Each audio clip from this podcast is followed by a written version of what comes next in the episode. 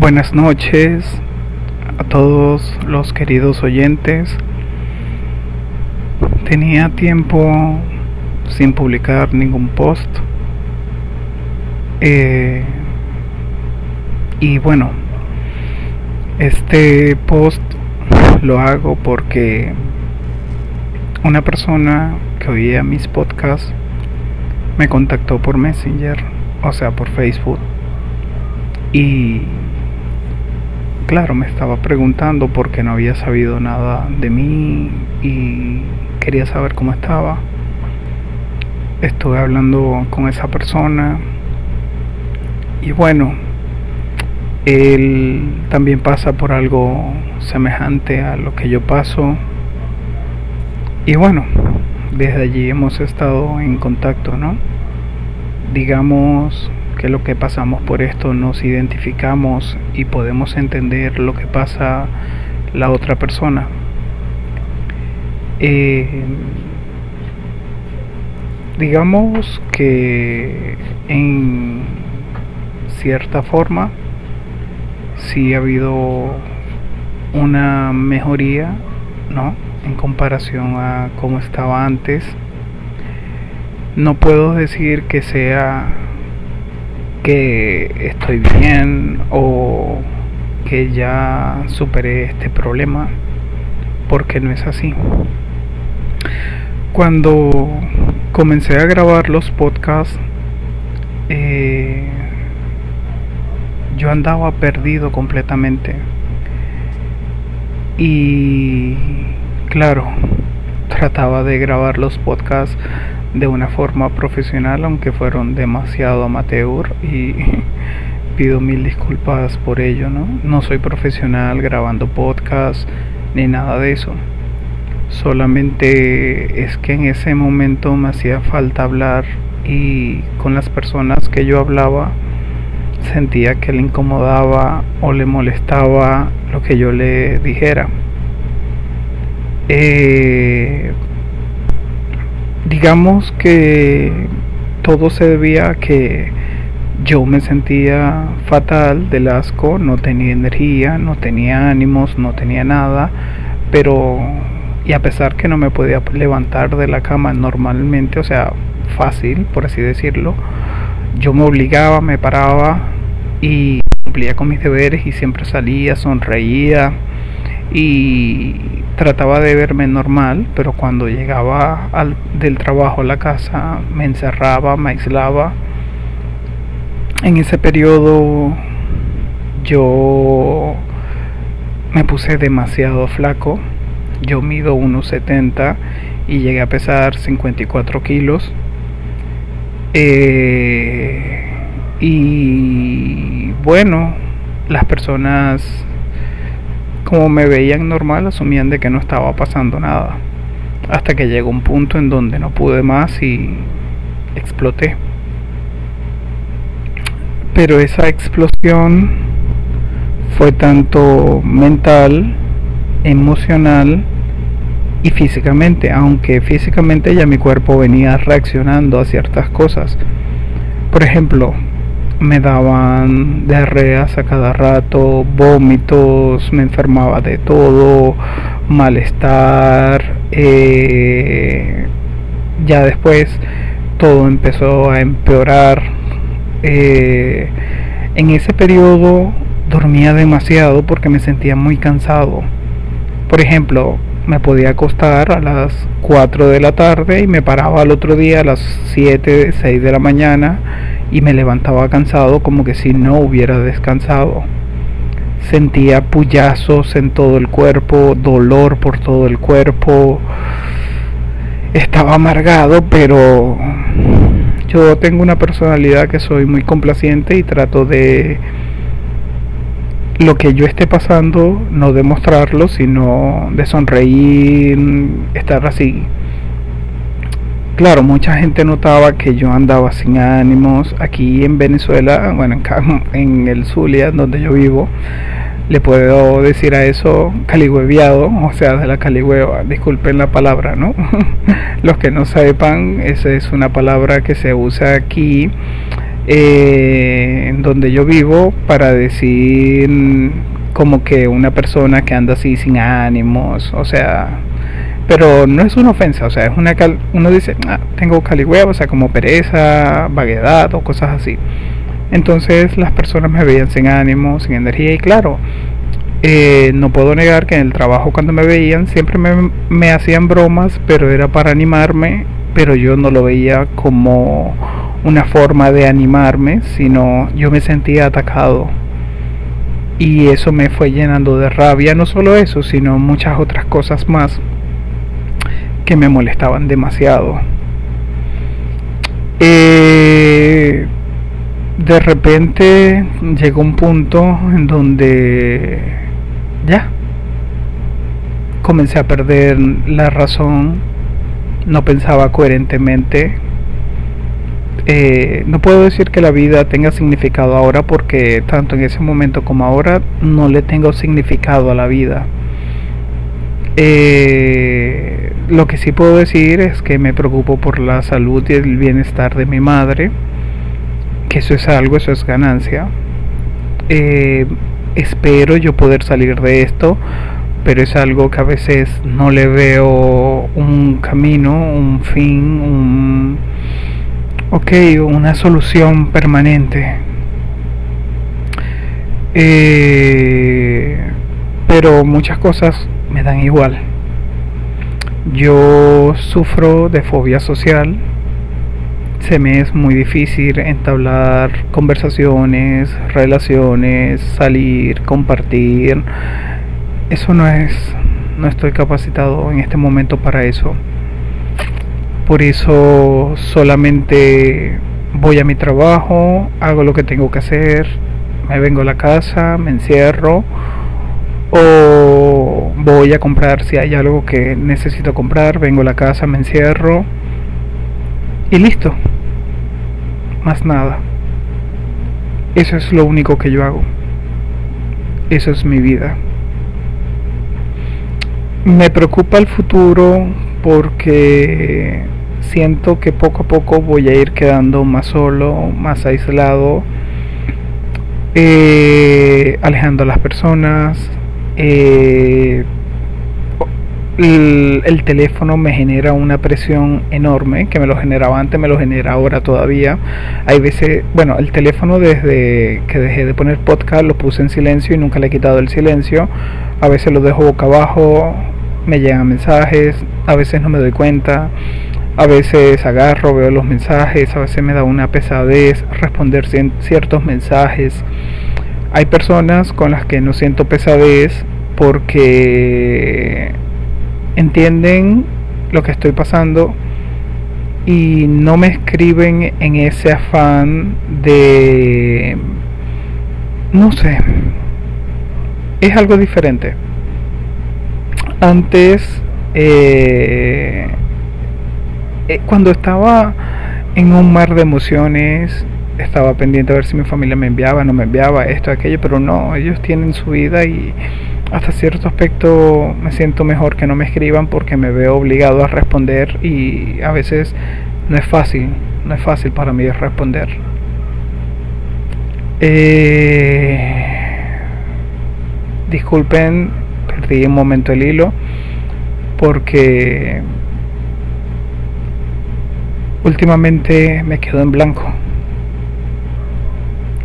Eh, volviendo a lo de las relaciones interpersonales, no sé si pueda yo volver a ser como era antes.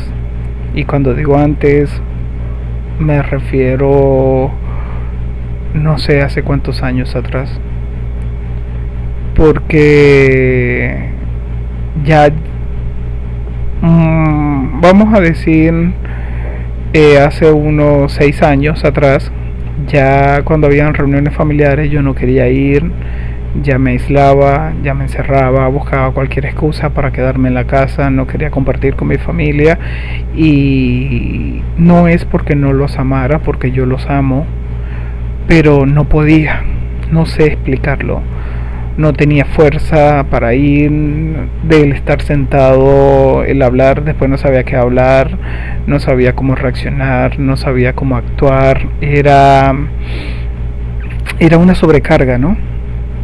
Y en mi estado, hoy, o sea, las personas que me ven, o sea, es como que ya puedo actuar mejor de que estoy normal.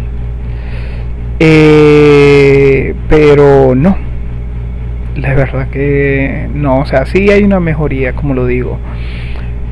Y dígame las personas que son muy enérgicas, muy alegres, muy tal, muy optimistas, eso para mí lo veo tóxico porque es una sobredosis que no puedo manejar. O sea, no puedo yo veo a las personas que a veces salen en la mañana, van al trabajo, llegan en la tarde, salen otra vez, van a la casa de yo no sé quién, de un amigo, de una amiga, de ahí se van, comen, eh, vuelven a salir y llegan a su casa y yo nada más con pensar en ir al trabajo ya me siento cansado y es difícil. Es difícil tratar de, tener una vida normal o lo que le consideran normal porque no me siento enérgico, no siento ánimos, no siento entusiasmo, me siento cansado, es algo difícil, ¿no? Pero claro, pongo de mi parte, trato de hacer lo mejor que puedo y de sobrellevar esto un paso a la vez. Eh, en el trabajo tengo, no le puedo decir compañero de trabajo porque yo diría que es más un amigo, que es Joan Vivas, que por cierto, ese es un personaje que antes de que yo explotara, él me dijo que yo tenía una vida de mierda porque me veía como yo estaba, demacrado, este que me enfermaba mucho, eran demasiadas cosas, entonces él un día lo dijo, pero sin la intención de, de ofenderme, ¿no? Sino como una broma. Y casi ya después, un mes después, yo exploté con todo lo que yo tenía y él asumió que era por eso, pero no, no fue por eso. Hoy en día él me escucha, hay días en donde yo siento que estoy perdiendo la razón y me siento con él hablarlo le digo que no puedo controlar mis pensamientos, que me voy, eh, que me siento que no puedo, no aguanto, entonces él me oye, me orienta y se lo agradezco porque me apoya. No es fácil a veces escucharnos a nosotros o decir lo mismo una y otra y otra vez porque es así y le agradezco eso. Por celular se me hace a veces difícil contestar, muy difícil, se me complica. Nada más hay pocas personas con las que siento como que no es tan obligado y no siento tanta presión cuando estaba en el boom máximo que no era coherente, que eh, me daban ataques de pánico, crisis y todo eso, este, ya va, ¿qué era lo que iba a decir? ¿De qué estaba hablando? Disculpen por favor, perdónenme porque yo grabo los podcasts sin anotar nada, sin llevar un guion, sin nada, solo voy depurando lo que siento, ¿no? Eh, bueno, perdí la idea, mil disculpas porque sé que iba a decir algo, ¿no? Eh, no sé, ya no sé qué estaba diciendo, eso me pasa mucho, se me olvidan muchas cosas. A veces voy hablando y pierdo la noción del tiempo y no solo la noción del tiempo, sino de qué estaba hablando. Me imagino que esas son consecuencias de lo que uno pasa, ¿no? Eh, bueno, eh, yo comencé a ir con una psicólogo, pero al comienzo me fue como que bien, pero no bien, porque no le veía la ayuda que yo necesitaba porque me decía palabras, palabras, palabras y comenzaba todo, ok, y yo, ok, ok, ok, ok, pero no sentí la ayuda que yo necesitaba porque es que todo lo que me decía era vacío para mí. Entonces me hacía presión que cuando iba a comenzar a dejar el tratamiento y yo no me siento en capacidad de dejar mi tratamiento y eso es algo que solamente el psiquiatra me lo puede quitar. Claro, por la situación económica no he ido más al psiquiatra y no solo al psiquiatra, sino que dejé de ir con la psicólogo ¿verdad? Porque me comenzó a decir cosas que en vez de ayudarme sentía que me estaban hundiendo más. Cosas que yo pensaba que ya tenía solucionada comenzaron a salir a flote. Y en un buen sentido, por así decirlo, porque comenzó el problema de mi existencia, o sea, el problema existencial y, y era peor. Estaba más tranquilo, por así decirlo. Entonces digamos que ese es el día a día, ¿no? En las noches estaba durmiendo con un tratamiento fuerte, pero cuando digo durmiendo me refiero, dormía, era, yo tenía muchos sueños, cuando me levantaba habían pasado 15 minutos, después los pensamientos corrían rápido, me quedaba dormido, y me tenía o sea, como que muchos sueños, me levantaba y cuando veía pasaron 15 minutos de que me había levantado, o sea, y yo sentía que mis pensamientos había pasado como que una hora yo pensando, después durmiendo había pasado como dos horas y no tenía una perspectiva del tiempo como iba.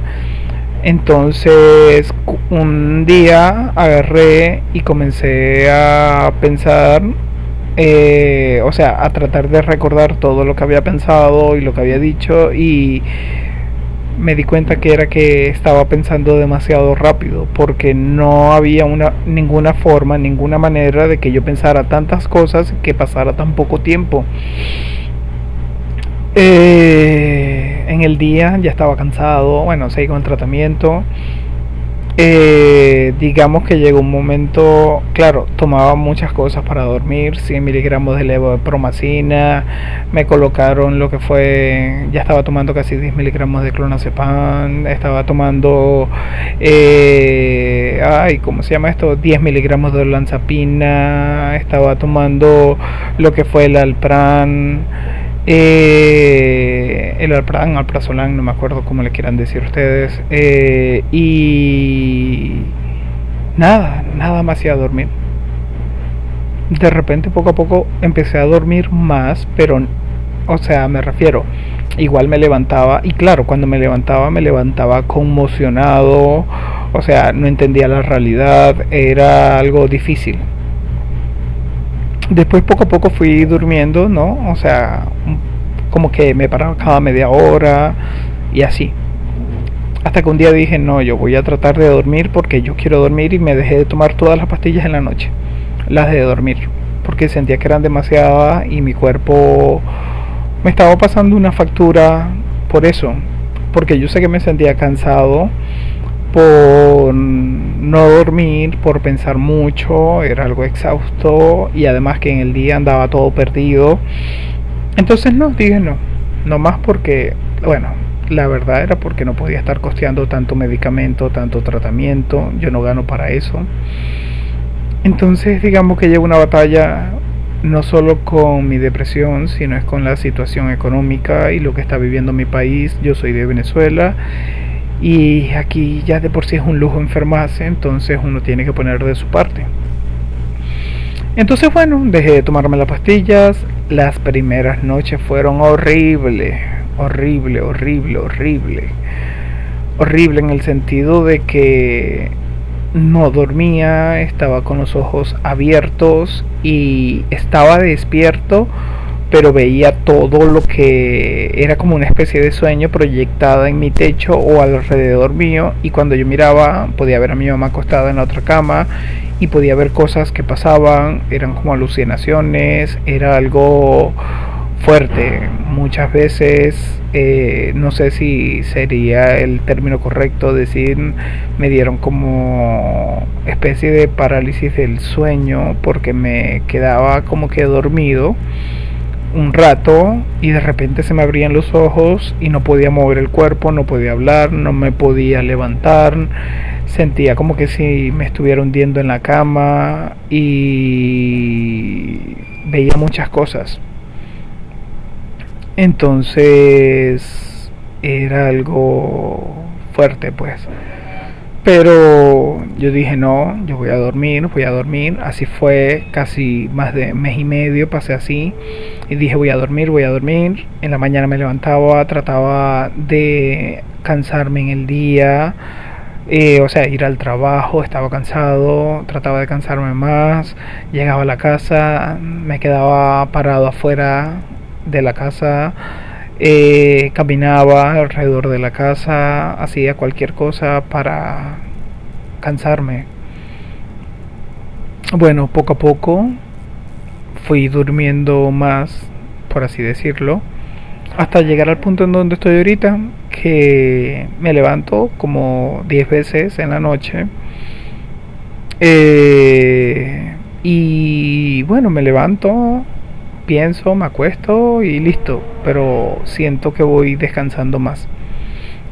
Eh, no ha sido fácil, de verdad que no. O sea, es algo con lo que...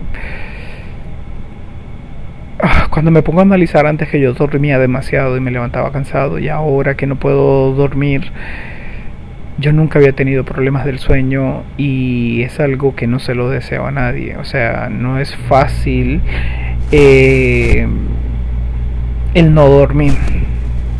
Eh, porque en el día uno no es uno.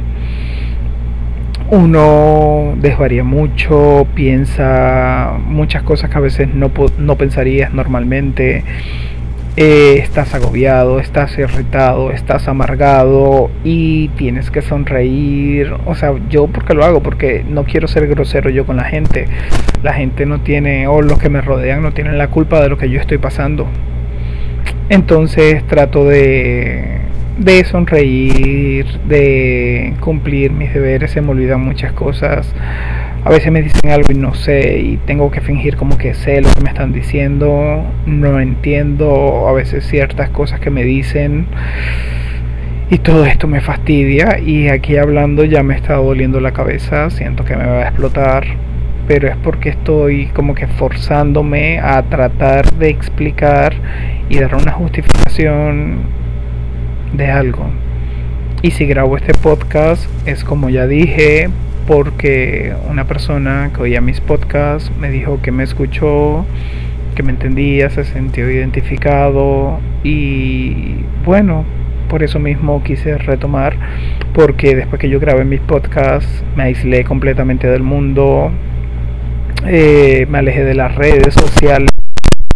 Eh, me alejé de todo porque, ah, ya me acordé lo que iba a decir. Bueno, creo que lo iba a decir antes. Eh, un familiar me preguntaba por qué sentía yo presión cuando estaba en el boom que yo estaba.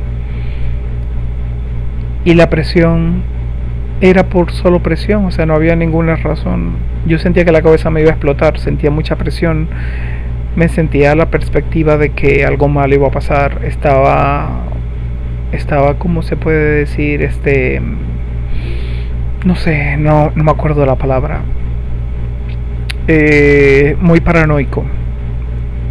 Y sentía una presión enorme en mi cabeza, que eso es como que si me fuera a explotar. Y era algo que no podía controlar. No había ningún motivo, ninguna razón para yo sentir presión. Claro, la depresión obvio está, pero que si fuera por algo no estaba la presión así, nada más presión en la cabeza y era algo que no podía controlar. Cuando me preguntaban por qué sientes presión y yo por nada, pero está allí, o sea, no hallaba cómo responder, ni siquiera sé cómo decir acá. Era una presión que no podía controlar. Y todavía me da presión el WhatsApp. Ay, detesto el WhatsApp. Si fuera por mí y no tuviera WhatsApp, sería fenomenal. de verdad que sí. Y las redes sociales, como digo, casi no hablo. Y por cierto, me asombra cómo esa persona que oía mis podcasts me encontró. O sea, cómo supo que era yo en Facebook y, o sea, cómo me encontró. O no sé, antes era asombrado porque yo estaba, yo era así, pues yo podía, no sé, uno buscar en internet y no, ah, ok, esto es este, esto es esto. Pero como ya el internet para mí ha pasado para segundo plano, no sé cómo me localizó y cómo supo que era yo. Entonces, si él tuvo, ¿verdad? Se tomó el tiempo para buscarme y eso, yo me tomaré el tiempo para apoyarle, estar para él y escucharlo y bueno, ayudarlo en todo lo que yo pueda. Este, aunque ni él ni yo estamos en condiciones de ayudarnos porque necesitamos nosotros apoyo, pero si podemos entendernos, si podemos comprendernos y si podemos buscar una forma de entablar un diálogo y de hacernos y de tratar de hacernos sentir mejor. Eh, cuando antes yo estaba, digamos, en un punto más crítico de mi estado, eh, yo no podía hacer cosas básicas como bañarme, eh, cepillarme los dientes, no podía, o sea, no podía, era algo que no podía hacerlo. A veces las personas no entienden, pero es algo que no puedo, o sea, no es solamente que no le veo sentido, no le veo significado, sino es que no podía, no podía hacerlo. Me cansaba así, me forzaba a hacerlo y en ese momento yo para irme al trabajo me iba sin bañarme y hay veces, y lo digo así, pasaba 6, 7, 8 días sin bañarme, que no sé, no es que no le encontraba sentido a la vida. Cuando toda la vida pierde su significado, cuando se le va el color al día, es algo que uno no sabe cómo describir el no tener ánimos, ni tener energías, ni tener entusiasmo, ni tener motivación, ni tener fuerza, porque estaba exhausto solamente de respirar o solamente de levantarme. Era algo, un, o sea, es que no hay palabras para mí con las cuales yo pueda tratar de describir esa emoción, ¿no? Ya va que me dan gases cuando trato de pensar en esa emoción. Eh, desde entonces he tratado de cumplir por lo menos con mi tratamiento, la sertralina, son 100 miligramos de sertralina que me tomo al día, eh, eso que no me falte.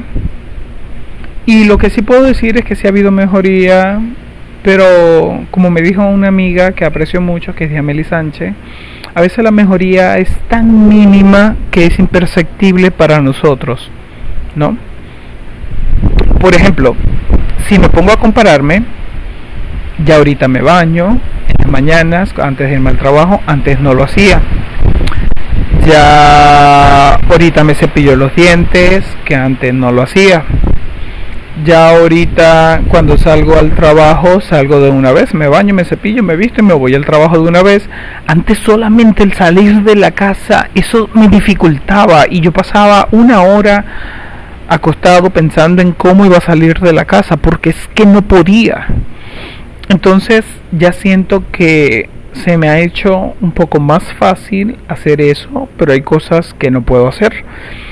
Por ejemplo, ¿qué no puedo hacer? Yo no puedo llegar del trabajo a la casa y salir a otra parte. Negativo, porque ya no tengo ánimos, ya siento que gasté las, las energías que tenía para el día. Eh, cosas que más no puedo hacer, o, o sea, sí las puedo hacer, ¿ok? Ok, me refiero a que si las puedo hacer, ¿qué? O sea, si me obligo a hacerlo, porque no es que alguien me lo impide, nadie me impide nada. Solo que no me siento con los ánimos ni las energías para hacerlo. Esa sería una mejor forma de describirlo, ¿no? Por ejemplo, si yo me obligo a, después que llegue al trabajo, al salir a la casa de un amigo o todo lo demás, me da fatiga y hasta puedo vomitar. Ya lo que sí agradezco, por amor a Dios, es que no me dan más los flasheos o apagones que me daban. ¿A qué me refiero con flasheos y apagones? Me refiero, yo iba caminando por la calle y de repente, ¡bum! ahí quedaba, parado. Pasaban dos horas y de repente yo reaccionaba. Cuando veía el tiempo, la hora, es que me daba cuenta que habían pasado dos horas y yo no sabía nada y a veces me pongo a pensar cómo alguien me veía parado ahí por tanto tiempo y nadie se me acercaba a decir algo, pero claro, aquí en Venezuela todo el mundo está con su vida y eso me preocupaba porque me iba completamente y no me acuerdo de nada de ese periodo, de ese tiempo, es como que si, boom, quedaba en blanco. O sea, me reseteaba y listo. Y ahí quedaba, en sitio. Otra cosa que me pasaba era cuando me desmayaba por las calles, a veces no lo niego, si era por hambre, otras veces era por la misma condición que tenía yo. Eh, pero bueno, uno seguía adelante, ¿no? Y siempre uno sigue adelante. Yo creo que ya esto lo dije antes, pero en ese momento, en ese periodo cuando estaba más crítico, me molestaba que la gente me dijera todo pasábamos cosas malas. Yo sé que todos pasamos cosas malas, pero no todos reaccionamos de la misma forma y no nuestro cuerpo reacciona de la misma forma. La depresión yo no es que quiera estar deprimido porque, ay, sí, quiero estar deprimido, no. La depresión es que mi cerebro dejó de funcionar, de segregar ciertas hormonas que son necesarias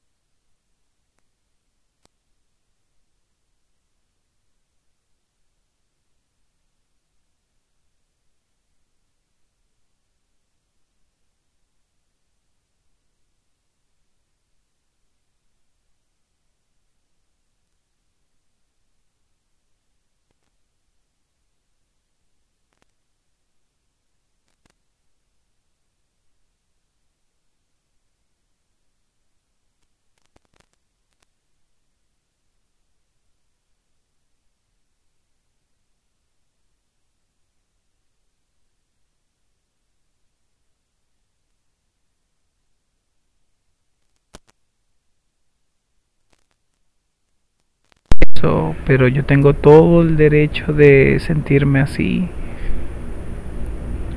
O sea, no está mal no sentirse bien. Y más cuando es algo, un problema físico de salud, o que el cerebro no está trabajando bien. O no tenemos derecho a sentirnos mal. Es muy válido cuando nos sentimos mal, cuando nos sentimos ánimos, cuando nos sentimos energía. No estamos haciendo mal, no le estamos haciendo daño a nadie. Que nos consideran como un problema. Sí, nos consideran un problema porque nos ven como una carga. Y a pesar de eso, nosotros estamos conscientes y tratamos de no ser una carga. Nosotros no pedimos vivir en depresión, pero nos tocó. Y por más mal que yo me sienta o por más hundido que yo caiga o no sé, que baje, que me bajen los ánimos, por lo más al fondo que yo me hunda, yo trato de no ser una carga y de luchar y tratar de seguir adelante por más mal que yo vea el panorama en el mañana, porque los pensamientos negativos, eso es algo básico en nosotros. No es porque nosotros queramos pensar mal o queramos ser pesimistas, no. El cerebro está trabajando de esa forma y es lo que más se genera, los pensamientos negativos. Y a pesar de eso, nosotros luchamos con esos pensamientos ya cuando entendemos la situación y nuestra condición. ¿Y qué hago yo? Trato de luchar contra todos esos pensamientos negativos y trato de seguir adelante.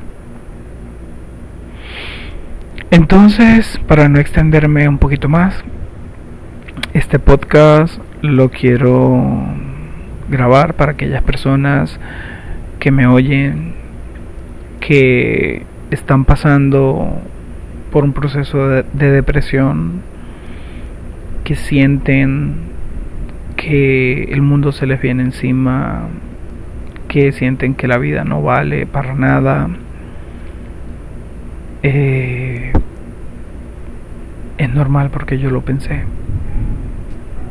Pero hay que buscar ayuda psiquiátrica, hay que buscar ayuda psicológica, hay que buscar ayuda en lo que nosotros necesitamos, hay que expresarnos. Ese fue mi error, el no hablar a tiempo, el no buscar ayuda a tiempo y caer en esto porque la depresión mayor, como me la diagnosticaron, no es algo que sale de la noche a la mañana.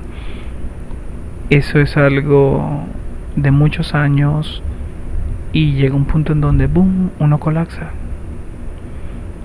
Entonces, querido oyente, si estás pasando por algo semejante, busca ayuda, no estás solo.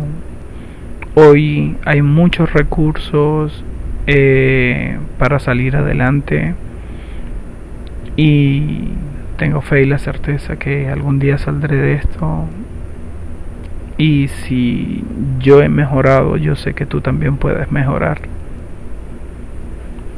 ¿Ok?